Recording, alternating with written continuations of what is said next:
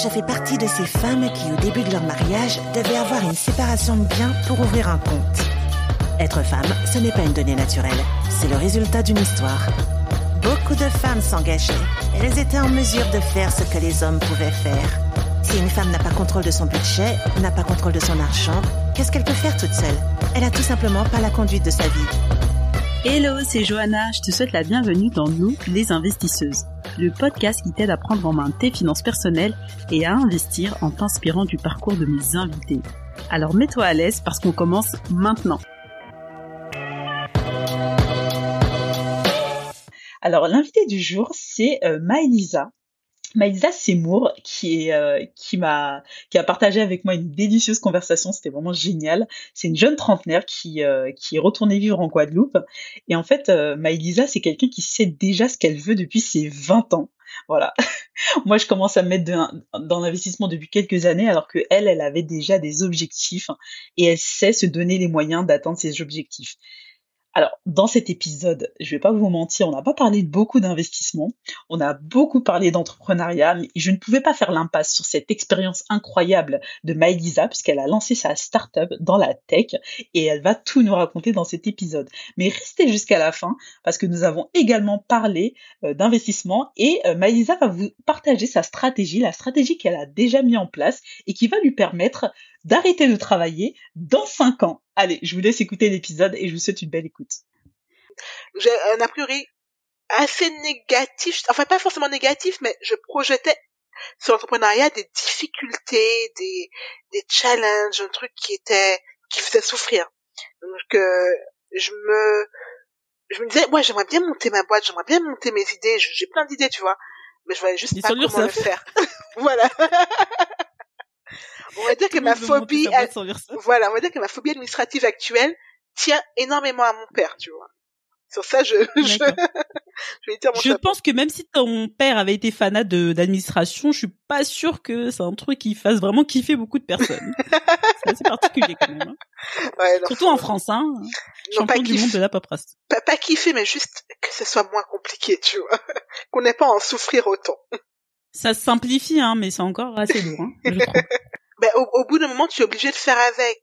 En fait, je me suis dit, à partir du moment où j'ai réussi à passer de la détestation à une tolérance plus que possible de l'informatique, je peux le faire avec tout. Je peux le faire avec l'administratif, je peux le faire avec la comptabilité, je peux le faire avec la fiscalité. Et c'est ça, c'est-à-dire que je vois qu'il y a un truc qui me saoule au plus haut point, je me dis, rappelle-toi de ton 4 en informatique et vois où tu en es maintenant, tu vois. Et ça qui me donne la, la confiance.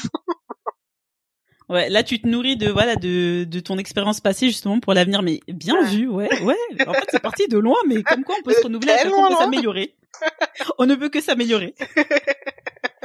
Et euh, du coup, ben, ben après, enfin, t'as travaillé combien de temps dans cette boîte-là Et euh, est-ce que c'est juste après que tu t'es lancé dans l'entrepreneuriat ou bien t'as Alors, dans cette boîte-là, j'ai travaillé pendant deux ans à peu près. Et, Et la BNP, t'as fait combien de temps? J'ai fait cinq ans de mémoire à la BNP. Ah ouais, ben je comprends que tu la voulais être en augmentation. Ok. Oui. En fait, j'en avais eu mais des, des, des, minimes, des augmentations minimes, tu vois, mécaniques, pas des, des vrais trucs négociés. J'avais fait quatre ou cinq ans à la BNP, un peu moins de deux ans dans cette boîte-là, et en fait, j'en avais marre de la France déjà à l'époque. Je voulais, je voulais aller ailleurs, et euh, j'avais candidaté et j'avais été recrutée par une entreprise à Singapour. Et donc du coup, je déménageais. On en a parlé aussi. Oui. je rigole déjà que je repense. Alors c'était pareil, un groupe bancaire à Singapour. C'est une filiale de la BNP ou enfin un partenaire de la BNP à Singapour. Et euh, donc voilà, donc j'ai eu mon contrat, j'avais mon billet d'avion qui a été payé par la boîte, j'avais mon logement à Singapour également payé par la boîte pour mon premier mois. Et euh, et je me rappelle à l'époque, j'avais été contactée par un incubateur, donc je me souviens un email très obscur qui me disait oui donc on a un incubateur anglais, on veut s'installer à Paris et euh, et en fait on cherche des gens pour rejoindre l'incubateur en tant qu'incubé. Donc on cherche des gens qui ont un profil entrepreneurial, qui veulent entreprendre, qui ont des idées, avec des compétences en, en, data science, en tout ce qui est intelligence artificielle à l'époque. Euh, et pour pouvoir se démarquer de la concurrence, nous ce qu'on fait, c'est qu'on rémunère les gens. Et toi, je vois un email comme ça qui m'est envoyé d'une adresse mail très bizarre.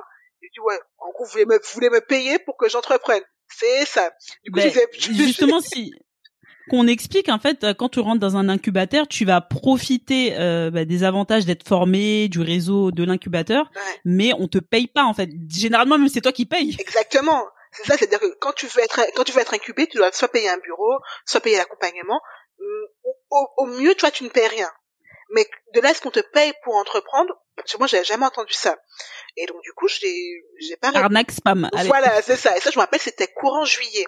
Et moi, mon poste à Singapour commençait au 2 septembre, à l'époque. C'était en 2018. Ok. Euh, et donc, euh, donc je pas répondu. Et quelques temps après, peut-être une semaine, deux semaines après, il me relance et il m'appelle.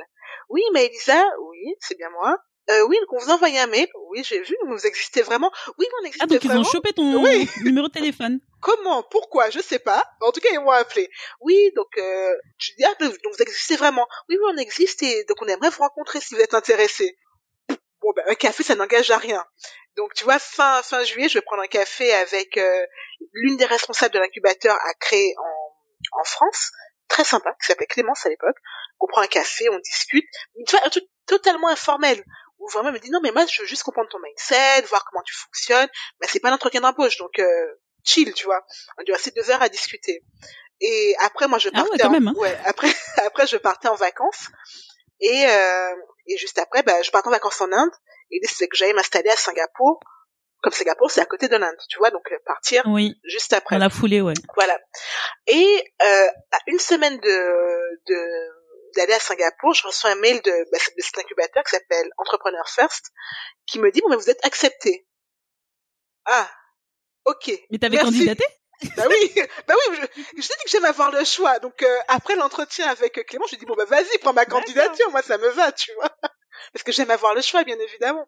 Et ben là, pour le coup, j'avais le choix. C'est-à-dire qu'à une semaine d'aller à Singapour, j'ai le choix entre bah, commencer un nouveau boulot à Singapour, qui était sûr, qui était payé, etc euh, d'ailleurs même bien payé, ou alors rester en France. Toujours data scientist? Data scientist, pour une banque euh, locale. Donc ce que tu faisais à la BNP ou pas?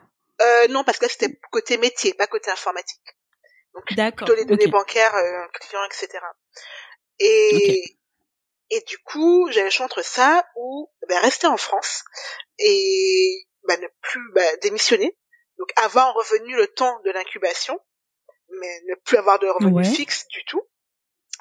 Et donc, euh, donc ne plus avoir d'appartement non plus? Ne plus avoir non non parce que j'étais propriétaire à l'époque j'ai prévu de le mettre en location. Mais du coup je l'ai pas mis en location on va parler de ça après alors bah oui parce que tu me dis que il t'avait payé un logement là-bas le billet d'avion et tout que tu devais partir en Inde et continuer donc je me dis il y avait plus de logement non non j'étais propriétaire propriétaire propriétaire voilà j'étais propriétaire l'époque t'avais quel âge à cette époque-là? J'avais 26 ans 26 ans D'accord, ok. Et euh... bon, avec un appart alors. Avec un appart.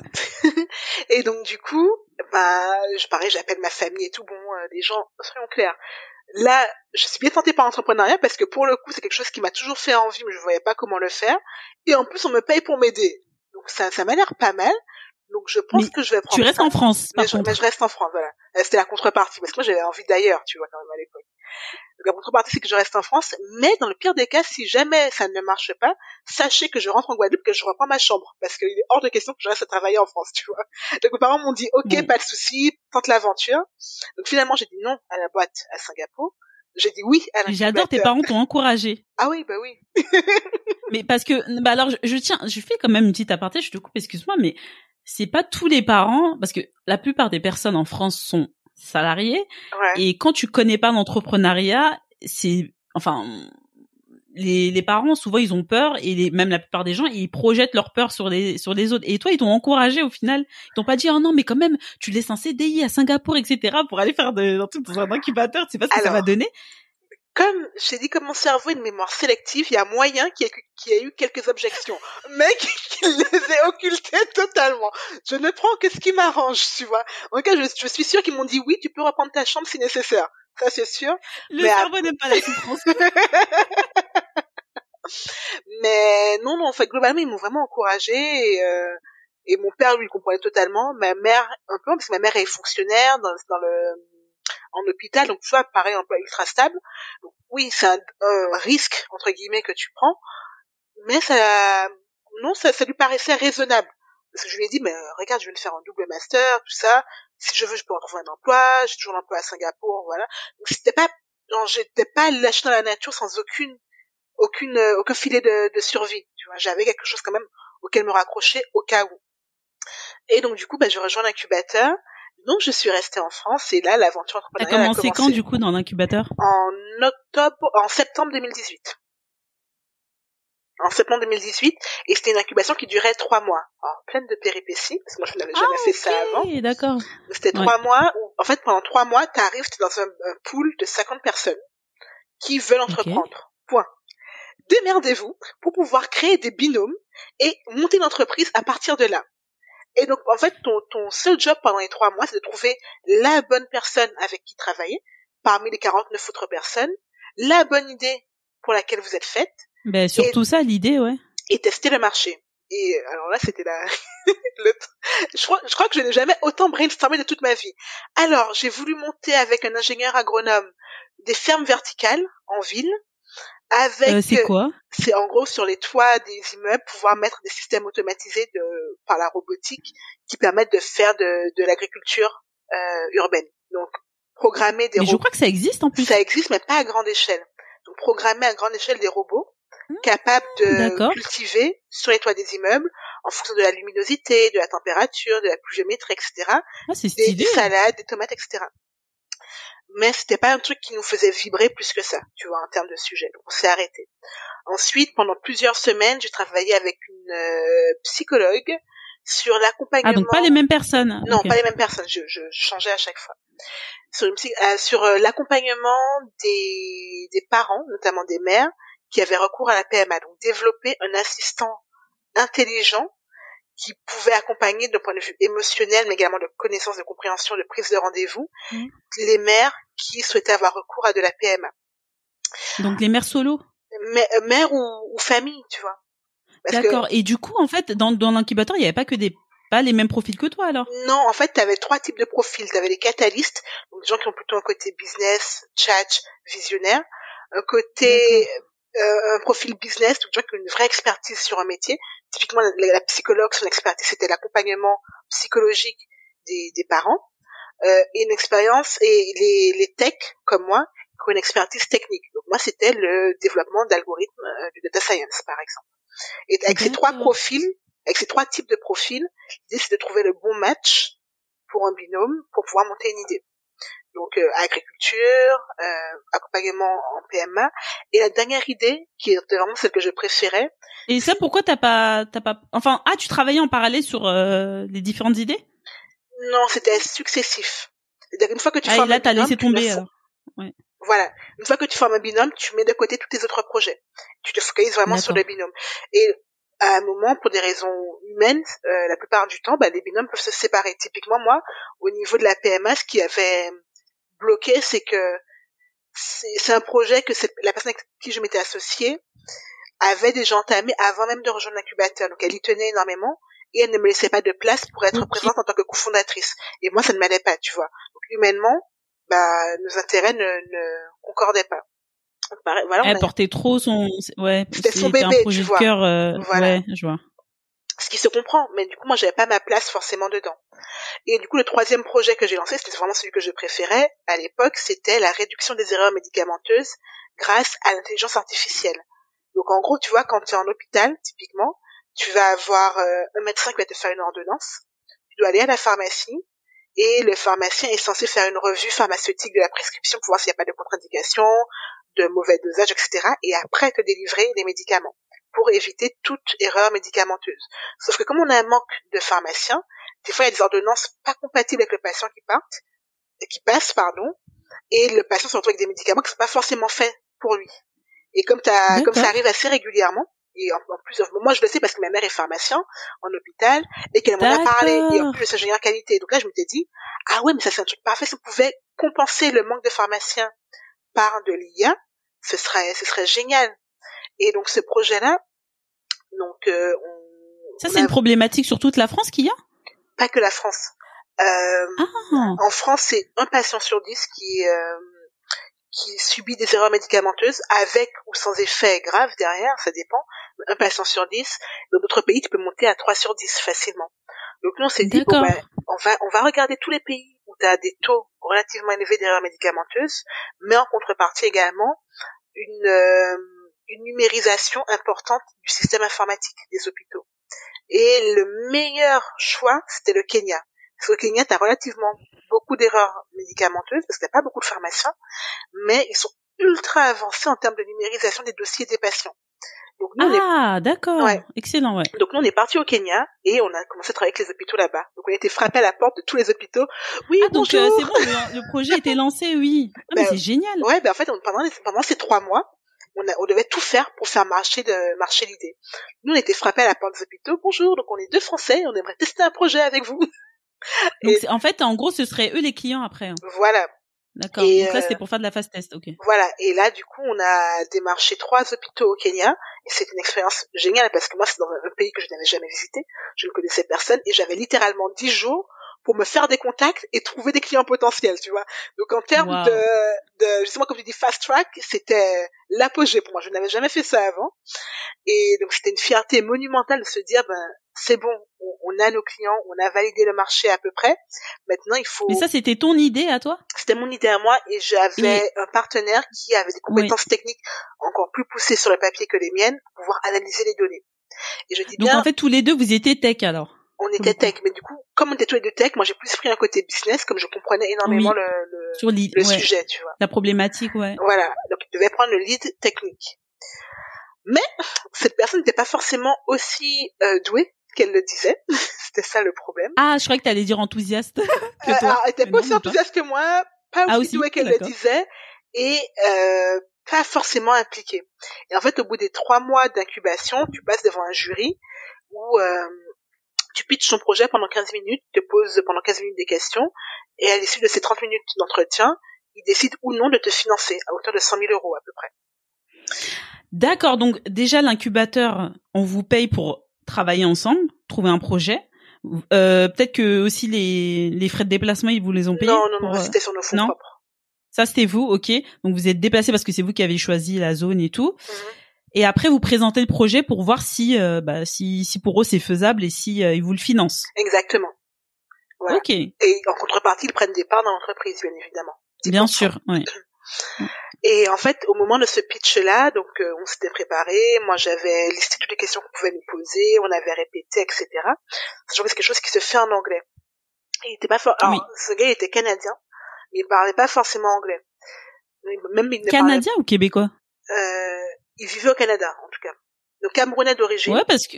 Mais il vivait au Canada. Mais il ne parlait pas anglais. C'est déjà très compliqué pour lui de pouvoir interagir. Et en fait. Au Kenya, il a fait comment? Bah, c'est moi qui parlais. Ah ouais, mais c'est compliqué parce que en plus au Cameroun il y a une partie anglophone. Enfin, en plus si tu me dis qu'il est tech, bah généralement moi je pensais que tous les personnes en fait, il, il pouvait genre échanger, mais c'est plutôt un langage des mains, un truc relativement limité, mais des discussions avancées, etc. C'était plutôt moi qui parlais. Et comme j'avais la casquette de CEO, c'était pas dérangeant. Ce qui était dérangeant, par contre, c'est que pendant le pitch et pendant la session de questions-réponses, donc j'ai fait le pitch, viennent les questions-réponses, et euh, à un moment, un membre du, du jury lui pose une question. Et là, il me regarde, il me dit non, je ne peux pas. Et il part en pleine session de levée de fonds, le gars me regarde et me dit je ne peux pas et il part. Mais c'est une vraie série en fait. Et là, ben là, là, le mon rebondissement là, là, mon cerveau il a fait un freeze. Et dans ma tête, tu vois, à ce moment-là, j'ai vu toute ma vie défiler. Mais je ne peux pas quoi, je, je, peux ne peux pas continuer, je ne peux pas techniquement, je ne peux pas. Je peux, non, il m'a juste dit je peux pas. Point on peut pas se marier, Maïsa. Je peux pas. non, t'arrives à, à l'hôtel? Non, je ne peux pas. Et tu pars en courant. Non, ça se fait pas. La dinguerie. Et là, ce jour, j'ai vu ma vie défiler en mode, mais meuf, tu as refusé un emploi à Singapour qui était payé. Tu as refusé un CDI. Oh, tu as démissionné de ta boîte en France mais qu'est-ce que tu vas faire de ta vie? Et là, la lune de miel euh, s'arrête et elle retourne à la réalité. Ah non. Ah non, mais je te jure, genre, il m'a fait ça. Deux jours après, j'ai pris l'avion, je suis rentrée en Guadeloupe. Et je me suis dit, non, mais là, faut que je prenne une pause. Je n'en peux plus, tu vois. Parce qu'il faut se dire que ces, ces trois mois d'incubation sont extrêmement intenses, en fait. Mais c'est ce que j'allais dire, t'as changé, t'as eu trois groupes, enfin, t'as as travaillé sur trois projets. Tu, tu dors voyagé. pas. Ouais, tu dors pas, tu, tu ne penses qu'à ça. Euh, en plus, entre temps, j'avais eu une rupture euh, amoureuse avec quelqu'un avec qui j'étais depuis oh, 10 ans, tu vois. en plein milieu de l'incubation. Ah non, j'étais au, j'étais littéralement au bout de ma vie à ce moment-là. je suis juste rentrée en Guadeloupe. ça fait deux grosses ruptures en même temps. Ah oui, en, en termes de deuil à gérer, ça faisait beaucoup, tu vois. C'est chaud. Euh, et ah, en fait, en, en rentrant, j'ai plus le temps de me poser, de réfléchir. Et je me suis dit non, mais en fait, alors déjà j'essaie de prendre du recul en me disant ben, qu'est-ce qui est de ma responsabilité et qu'est-ce qui ne l'est pas, donc faire la part des choses pour ceux qui étaient de ma responsabilité, voir ce que je pouvais changer, effectivement. Et je me suis dit, non, mais en fait, l'entrepreneuriat, ça m'intéresse vraiment. C'était pas les bonnes personnes, ok, mais cette excitation que je ressens, cette envie d'entreprendre que j'ai, elle est vraiment là. Et elle va pas disparaître. Et je ne vais pas reprendre un emploi salarié du jour au lendemain. Non, c'est pas, pas, pas question. Et au moment où je me faisais cette réflexion, littéralement au moment de la réflexion, j'ai, euh, je reçois un mail me disant, de l'incubateur qui me dit bon ben Maëlisa, bon comme tu t'en doutes, euh, le projet que tu viens de présenter ne sera pas financé. Bah oui, ça je m'en doutais. c'est logique. Il n'y a plus de projet. voilà, il n'y a plus de partenariat non plus. Par contre, comme on a beaucoup aimé ta personnalité, ton enthousiasme, on te propose de revenir pour le deuxième batch. Yes, ah. yes, yes, yes, tu vois? du coup, bah, tout n'était pas perdu. Voilà. t'étais en France ou t'étais, euh, en, en, en, métropole ou? J'étais en Guadeloupe. J'étais en Guadeloupe. Et du coup, je me suis dit, c'est bon. Donc là, en fait, j'ai un mois et demi de vacances devant moi, de pures vacances, tu vois. Et après, je pourrais prendre un incubateur. Encore une fois. Un nouveau batch. Donc, c'est ce que j'ai fait.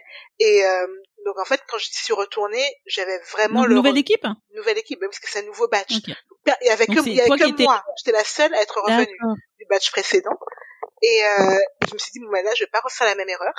Concrètement, le plus important, c'est de bien choisir son partenaire. Du coup, avant même de commencer, je regardais le, tableau de bord de tous les gens qui étaient dans la cohorte et je regardais un par un.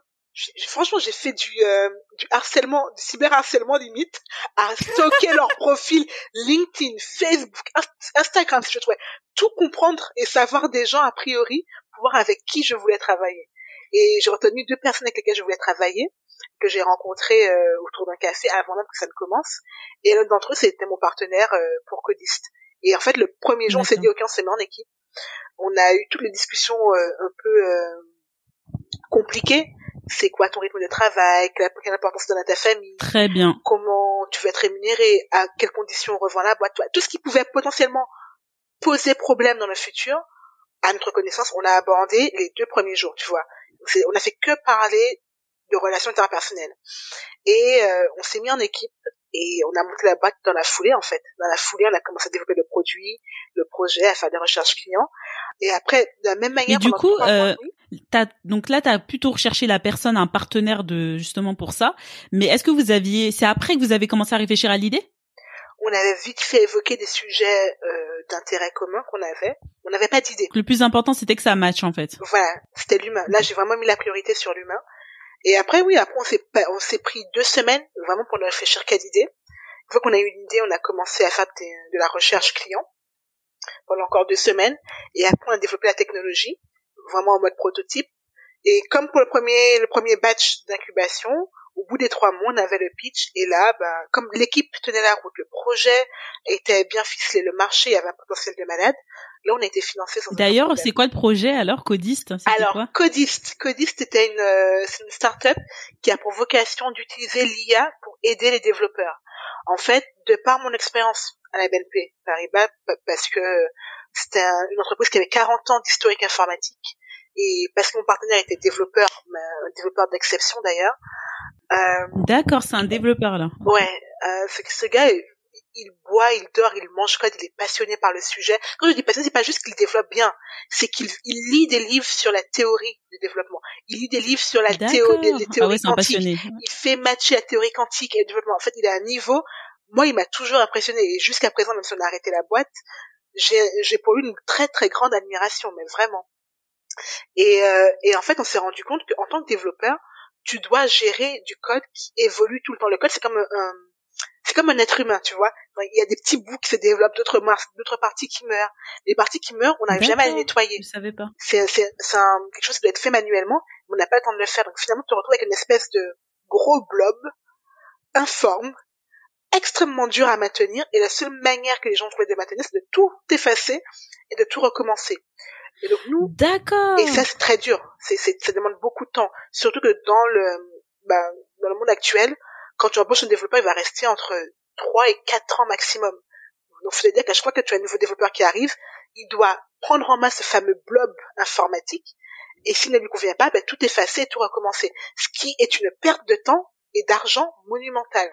Mais c'est clair, et je voyais pas du tout le métier comme ça. Moi, je pensais que c'était bon, c'était figé, et puis euh, c'est seulement si tu veux modifier quelque chose du côté métier ou utilisateur que là, on va intervenir. Mais je savais pas du tout que ça, que c'était vivant en fait. Non, parce qu'en fait, tu vas rajouter des fonctionnalités qui doivent s'intégrer à ce qui existe déjà. Tu vas avoir des, du code qui va changer, qui n'est plus supporté. Il faut réécrire une partie du code, etc. Il faut le documenter. Mais tout ça, ça c'est fait par des développeurs. C'est du travail de maintenance qui n'est pas forcément valorisé et donc que personne n'aime faire, tu vois. Et qui est mis de côté. Ça n'a pas vraiment de valeur ajoutée en termes de métier. Ouais. Mais tu t'as pas de ROI direct. Le ROI, tu le vois quand tu dois refaire tout le code derrière et que tu perds des millions des fois. Donc t'as une banque au, en Australie qui a voulu refaire sa base de code. Ils avaient dit, bon, on le fait en deux ans pour, euh, pour 100 millions, je crois, à l'époque, de budget. Wow Ils l'ont fait en cinq ans et ça leur a coûté 800 millions, tu vois. Ah non, mais ça, ça coûte. Attends, mais je réalise pas du. Mais en fait, ah c'est bah un projet de dingue. Ben ouais, mais en fait, ça coûte vraiment très cher. Et nous, on s'est dit, ben, on va utiliser de l'IA, de l'intelligence artificielle, pour pouvoir maintenir automatiquement du code. Ça veut dire quoi? Ça veut dire un, écrire de la documentation. Deux, tester s'il y a des parties mortes du code et les proposer à la suppression. Trois, euh, pareil, informer automatiquement les développeurs, les chefs de projet quand quelque chose évolue dans le code, etc., etc. Et donc c'est sur ça qu'on a été financé. Et c'est sur ça qu'on a cherché à lever des fonds également par la suite. Et on a développé un premier prototype qui permettait de documenter automatiquement du code, à, à l'époque du code Python. Euh, donc on a c'est la première phase. Première phase, c'est le tout premier euh, MVP, donc Minimum Viable Product, le tout premier prototype. Euh, et avec ça, en six mois, on est passé de 0 à 30 000 utilisateurs dans le monde. Mais... Waouh, je vais juste expliquer rapidement euh, parce que moi je connais un petit peu parce ouais. que j'ai fait quelques formations de code et c'est pas du code mais euh, MVP en fait c'est euh, là t'as expliqué ce que ça voulait dire enfin t'as traduit mais en gros au lieu de de réfléchir 150 ans à créer un produit et au final il va pas trouver de preneur, on va créer des petites parties étape par étape du produit, voir s'il trouve preneur et après continuer. Donc au lieu de créer une voiture et en fait les gens disent non ça m'intéresse pas, c'est vraiment pour une voiture, on va commencer par créer je sais pas des rollers après, on va voir, on va tester la trottinette. Après, on va tester le vélo, etc. Et euh, on ira jusqu'à la voiture si ça intéresse. Mais au lieu d'avoir créé une voiture et puis il y a personne qui l'achète après, ça c'est problématique. Et donc vous avez fait étape par étape, donc la documentation et après. Euh, après le reste, voilà.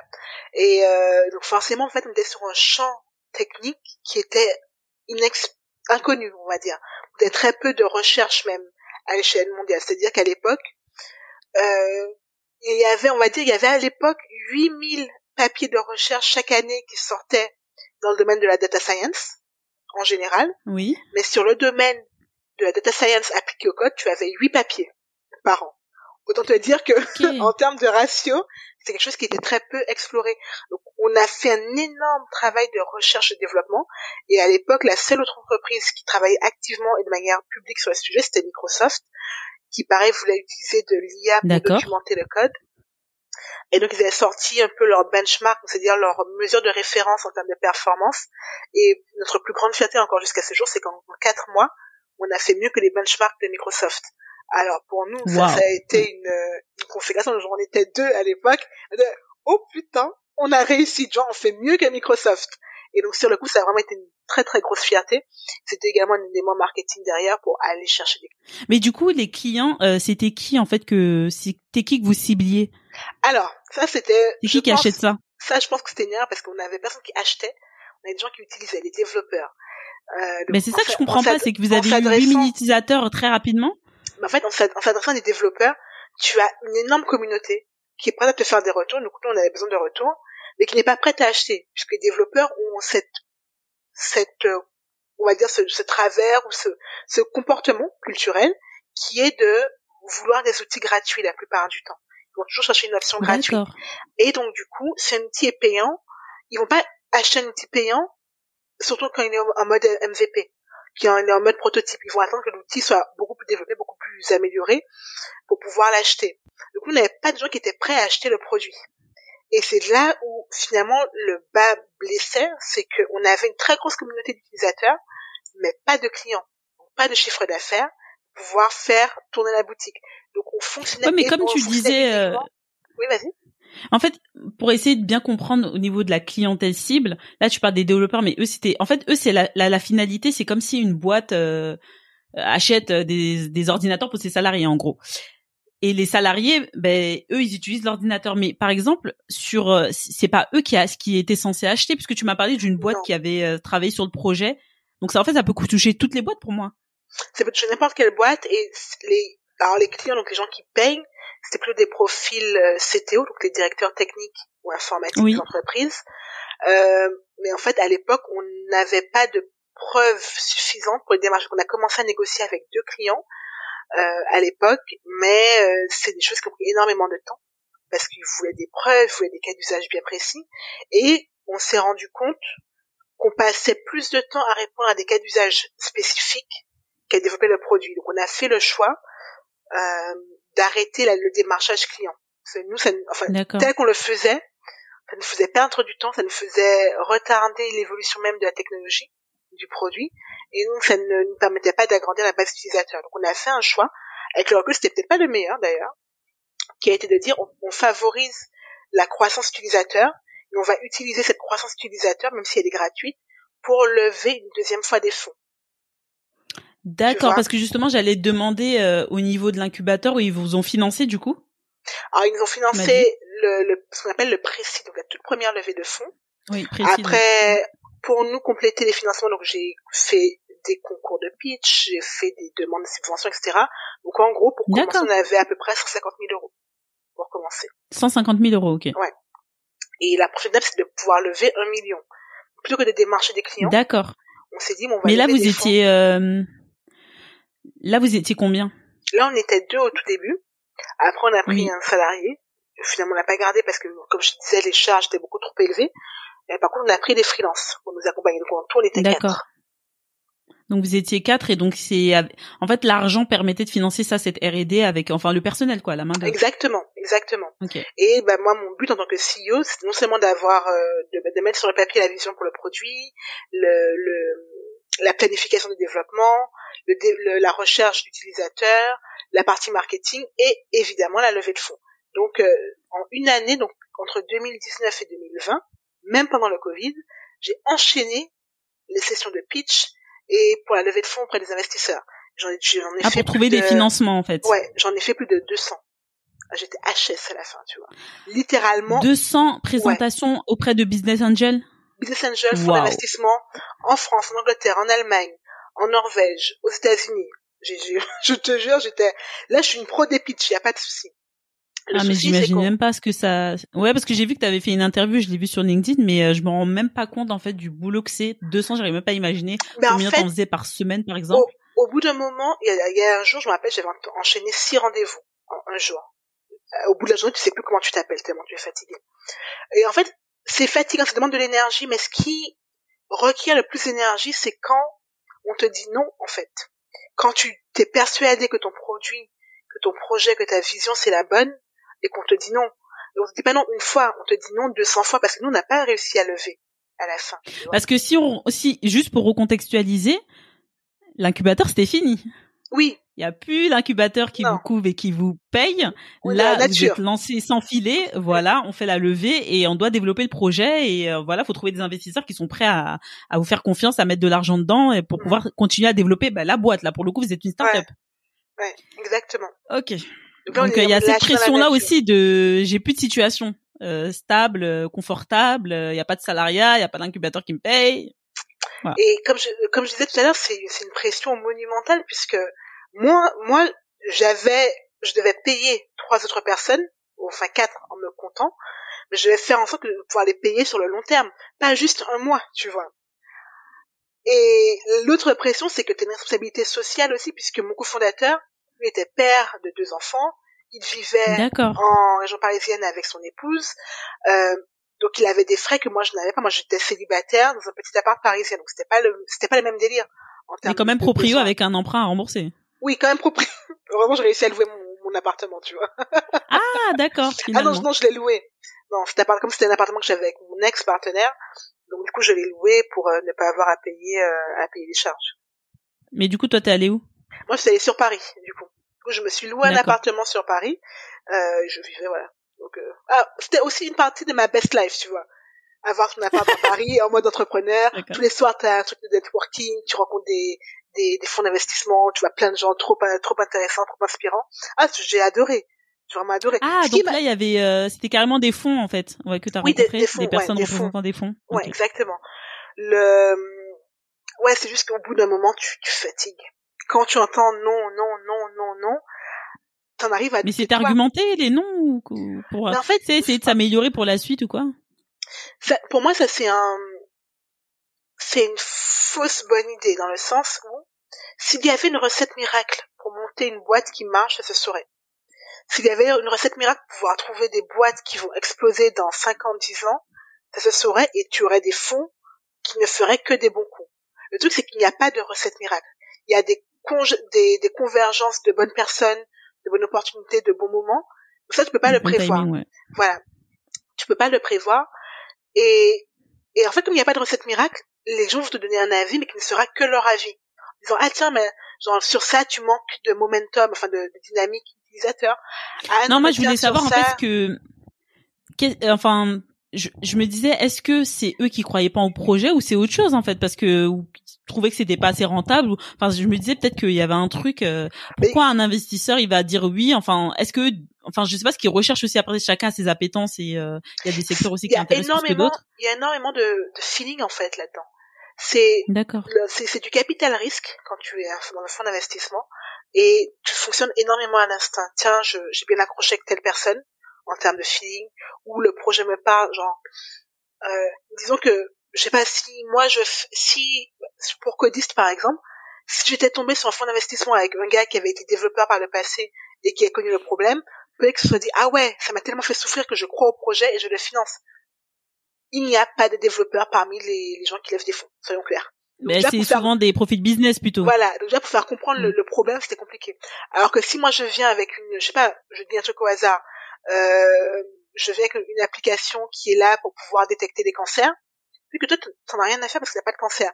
Mais potentiellement, il y a un gars qui, à qui tu vas parler, qui va, qui va avoir quelqu'un qui a eu un cancer détecté un peu trop tard, qui se dire, ah ouais, si cette solution avait existé, bah, telle personne serait encore en vie, par exemple. Ça va lui parler personnellement, il va croire au projet, il va le financer. C'est ça que je dis qu'il n'y a pas de recette miracle. Très subjectif, hein. Bien sûr. Et après, tu vois, quand derrière, on, te ressort des, des raisons argumentées pour justifier qu'il n'y a pas de levée de fonds, je trouve que c'est une fausse bonne idée parce que ça te fait croire qu'il y a cette miracle, ça te fait croire que si tu as un nombre seul d'utilisateurs, tu vas pouvoir lever. Si tu as un nombre clé de clients, tu vas pouvoir lever. Or, c'est faux. Parce que le, au cours de la même journée, on m'a dit, ton nombre d'utilisateurs est canon, mais la vision produit est trop, trop floue. Et juste après, on m'a dit, ah ouais, non, mais j'adore la vision produit, mais il n'y a pas assez d'utilisateurs. Dans la même journée, on m'a dit les deux choses, tu vois. Donc, il n'y a, a, pas de bonne réponse. Et à partir du moment où tu fais la paix avec ça, tu te dis, ok, il y a des gens que j'aurais réussi à convaincre, il y en a d'autres que j'aurais pas réussi à convaincre, mais il n'y a pas une seule manière de convaincre les gens. Et du coup, euh, je vais parler de quelque chose qui est un peu plus récent, peut-être que ça n'existait pas assez à l'époque, mais de plus en plus, on voit euh, émerger des plateformes qui permettent d'investir euh, de manière très simple pour des particuliers. Donc, je mm-hmm. vais citer par exemple Crowdcube, mais il y en a d'autres euh, à partir de 10 euros. Là, j'ai eu la précédente invitée qui, euh, Basma, qui nous a parlé de d'une plateforme qu'elle utilisait justement pour lever des fonds auprès d'entreprises locales. Alors, alors des, des plateformes de crowdfunding, c'est pas toujours sur les montants que nous on visait. Et là, encore une fois, la principale difficulté qu'on avait, c'est qu'on avait un produit euh, de spécialistes. Et donc c'était très compliqué pour, les pros. Nous. Ouais, donc c'est très compliqué pour nous. C'est plutôt du B2B. De faire, euh, voilà, de faire sentir la douleur. Encore une fois, c'est sur une plateforme, je donne un exemple d'orthodontiste, sur une plateforme de crowdfunding, si je vois que l'orthodontiste a besoin de lever des fonds pour agrandir son cabinet, je comprends le besoin, tu vois. Si je vois codiste qui veut utiliser de l'IA pour aider les développeurs, c'est c'est pas c'est pas le truc le plus intuitif pour le public. Il y avait un gros travail de marketing et sur ça je pense qu'on a pêché aussi un petit peu avec le recul. C'est comment c'est toujours la vente. Hein. Ouais c'est ça. Et nous on était de très bons textes franchement pour avoir une vision produit, l'exécuter on était très bons. Mais ce côté marketing rendre tangible un problème qui ne te concernait pas a priori, ça on a on a eu beaucoup de difficultés à le faire et à cause de ça on n'a pas réussi à lever. Mais je me dis que peut-être peut-être bizarrement euh, les développeurs étaient pas prêts à payer, mais ils auraient peut-être été intéressés par investir, non? Ça, c'était une option à laquelle on a pensé, mais on y a pensé un peu tard. Et Est-ce que vous euh, visiez un million, franchement? Euh, et bon, il n'y a pas non plus des masses de développeurs, mais si c'est à partir de 10 euros, pour des petites sommes, on peut investir si vous arrivez à mobiliser beaucoup de personnes. Moi, j'ai participé. La seule startup dans laquelle euh, j'ai investi, c'est une newsletter aujourd'hui pour l'instant, euh, qui a qui a levé 1 million 6 oui. Dollars, euh, euh, un- un- 1,6 million, pardon, Mhm. euros, de dollars.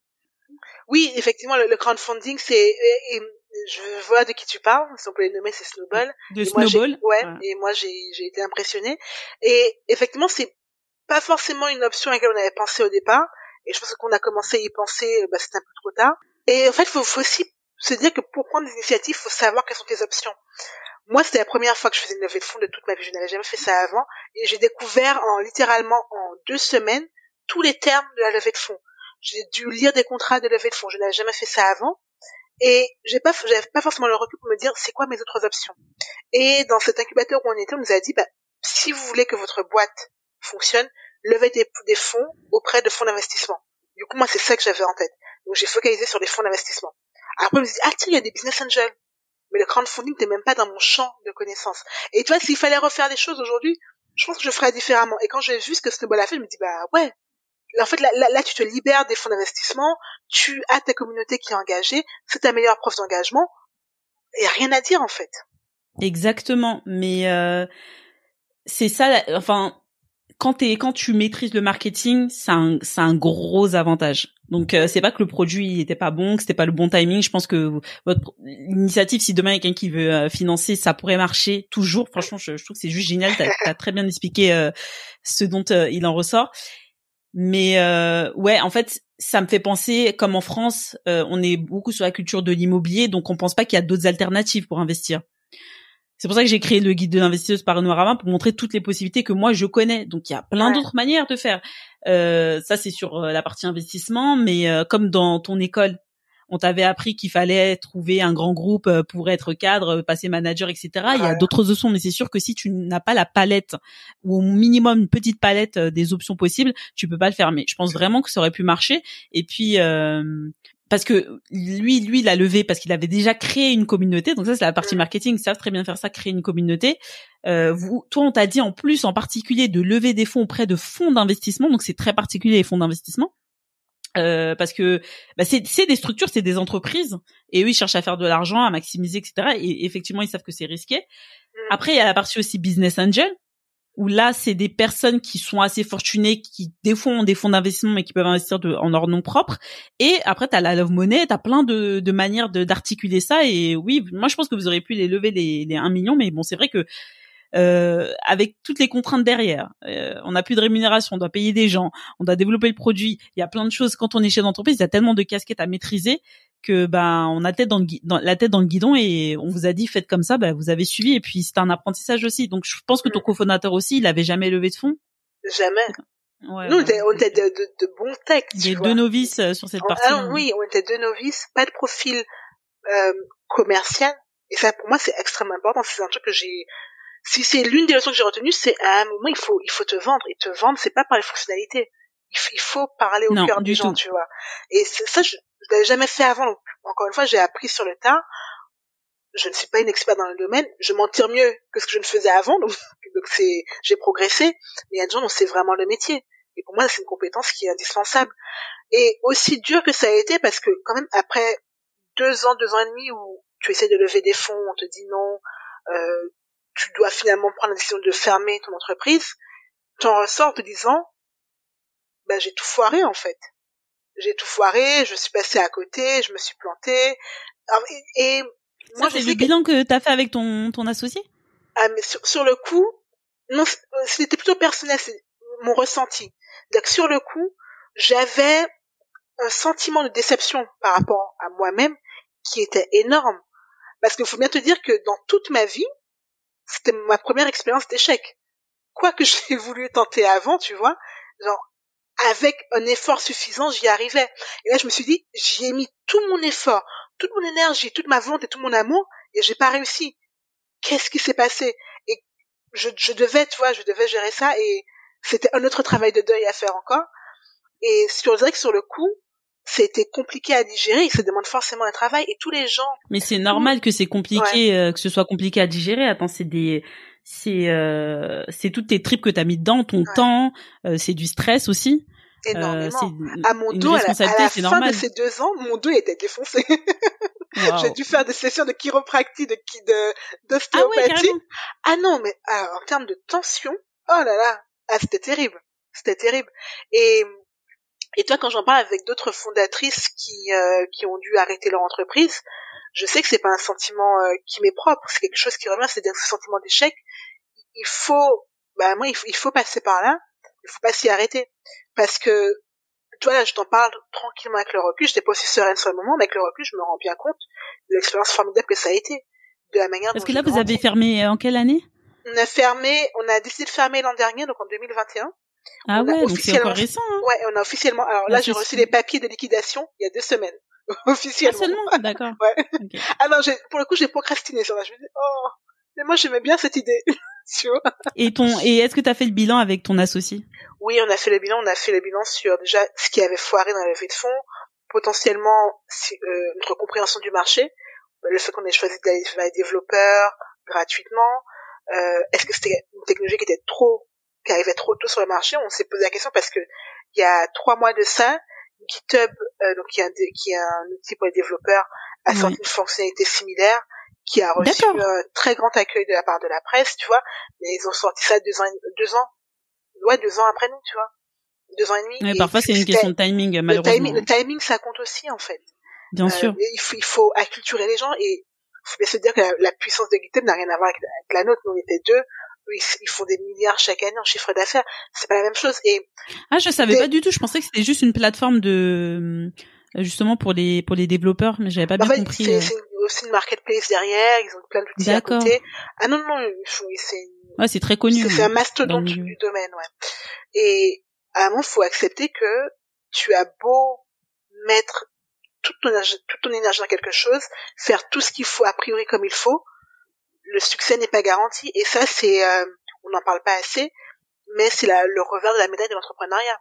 Mais malgré tout tu vois je n'arrêterai jamais. C'est-à-dire qu'une fois qu'on a décidé de faire mes codistes j'ai envisagé pendant littéralement dix minutes de reprendre le salariat. Et après D'accord, oh, non. Non. C'est vrai que quand on goûte à l'entrepreneuriat c'est compliqué euh, de revenir en arrière en fait. Ouais c'est très très compliqué moi, j'avais. on a, on fait. Je pense que t'as fait tellement. Euh, je pense que t'as. Toi, t'as fait plus que dix ans d'avance. Hein. moi, je trouve qu'une année c'est dix ans, mais toi, euh, avec ah, tout ça, euh, ça. mais c'est sûr que t'aurais trouvé un super travail, hein. Mais voilà, je pense pas que ce soit ça qui allait t'épanouir. Je, alors, pour deux raisons, c'est-à-dire que j'avais acquis, je sais pas, euh, le niveau de liberté via l'entrepreneuriat qui m'avait tellement fait kiffer pouvoir décider d'une stratégie, implémenter un produit. Aussi, le, la, la notion de relations publiques, c'est de pouvoir interagir avec différentes personnes, parler, la prise de parole en public. Euh, et j'avais tellement galéré financièrement que je me suis dit, il est hors de question que je retourne dans le salariat pour, un, potentiellement devoir suivre des projets de quelqu'un qui ne me plaît pas du tout, et deux, ne pas être rémunéré à ma juste valeur. ça, c'est no way. On y revient. voilà, on y revient toujours. Non, mais, euh, soyons clairs. pas oublié ça. L'argent, pas oublié. l'argent est le nerf de la guerre, à mon avis, à plein, à, à, bien des égards. Et, euh, et oui, donc pour moi, finalement, ce qui s'est dessiné, c'était le, bah, être freelance, finalement. Et avec Après ces dix minutes de réflexion, oui. Après voilà, très intense. C'était être freelance et pour le coup j'ai évolué, c'est-à-dire qu'avant j'étais purement data scientist et avec tout ce que j'avais acquis comme expérience, j'ai évolué en tant que product manager de ah. produits data.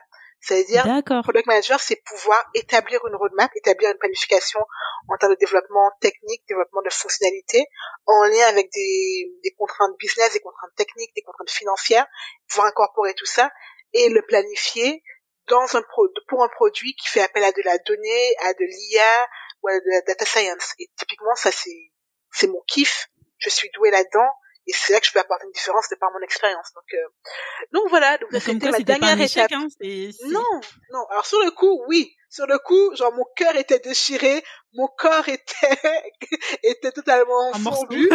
voilà. Mais avec le recul, non, puisque j'ai gagné une confiance en moi que je n'avais jamais connue avant. Ce fameux syndrome de l'imposteur, alors là, c'était le, moment parfait pour m'en séparer. Tu dois pitcher. le tout premier pitch que j'ai fait pour Codiste, j'étais face à une salle de 450 investisseurs en anglais. Le ah truc, tu vois, improbable. Ah Moi, non, la, j'ai le seul exemple que j'ai, c'est euh, qui va être mon associé. Hein non, non, non, j'ai fait des rendez-vous avec des investisseurs euh, un par un. La, mais ça, c'était après, mais le tout premier pitch que j'ai donné, il était en, anglais, à Londres, devant 450 investisseurs qui étaient là en présentiel. Donc, c'est-à-dire que le truc de confiance en toi, de prise de parole en public, imposteur, syndrome de l'imposteur, ça a disparu. Donc, avec le recul, ça a été un, un gain phénoménal. En tout cas, merci beaucoup de m'avoir accueilli aujourd'hui, Jadam. Merci pour toutes tes questions. C'est vrai qu'on a beaucoup parlé, mais c'est passé très vite au final, parce que moi, j'ai pas vu à quel moment le temps est passé. Donc, merci vraiment pour, euh, pour, ton enthousiasme et ta bonne humeur aussi. Alors, les investisseuses, j'espère que cette délicieuse et longue conversation avec Maëlisa vous a plu, vous a inspiré, euh, que vous allez suivre Femme riche, hein, son projet avec euh, Vanessa, et euh, vous allez continuer comme ça à pouvoir vous euh, vous inspirer, à pouvoir vous éduquer financièrement et surtout à passer à l'action. Vous voyez, c'est pas si compliqué que ça. Maëlisa, elle savait ce qu'elle voulait à 20 ans, elle était déjà au taquet. Vous pouvez aussi y arriver. Hein. C'est vraiment à la portée de toutes. Aujourd'hui, on n'a plus d'excuses. Donc euh, vraiment, j'espère que ça va vous booster. Et puis, euh, si vous avez besoin d'un bon coup de pied aux fesses, ben, un gentil coup de pied aux fesses, vous pouvez m'écrire un, email. Je vous laisse toutes les ressources euh, dans les euh, notes du podcast. Et pour celles qui veulent aller plus loin, qui sont déjà prêtes, première étape, je vous ai mis dans les notes du podcast le guide de l'investisseuse, donc qui s'appelle Panorama. C'est un guide que j'ai réalisé et qui est entièrement consultable en ligne où vous allez pouvoir découvrir plus de 20 manières d'investir votre épargne. Voilà, pour vous montrer que l'investissement c'est large et varié. Et puis voilà, ça vous occupera le temps euh, euh, d'écouter la prochaine interview le mois prochain. Merci d'avoir écouté cet épisode jusqu'à la fin. Comme d'hab, je te laisse toutes les ressources dans les notes de l'épisode. Big up à toi si tu laisses un avis ou une note sur Apple Podcast ou Spotify. C'est grâce à toi que le podcast est plus visible et que je peux faire venir de super invités. Allez, je te donne rendez-vous pour le prochain épisode de Nous les investisseuses.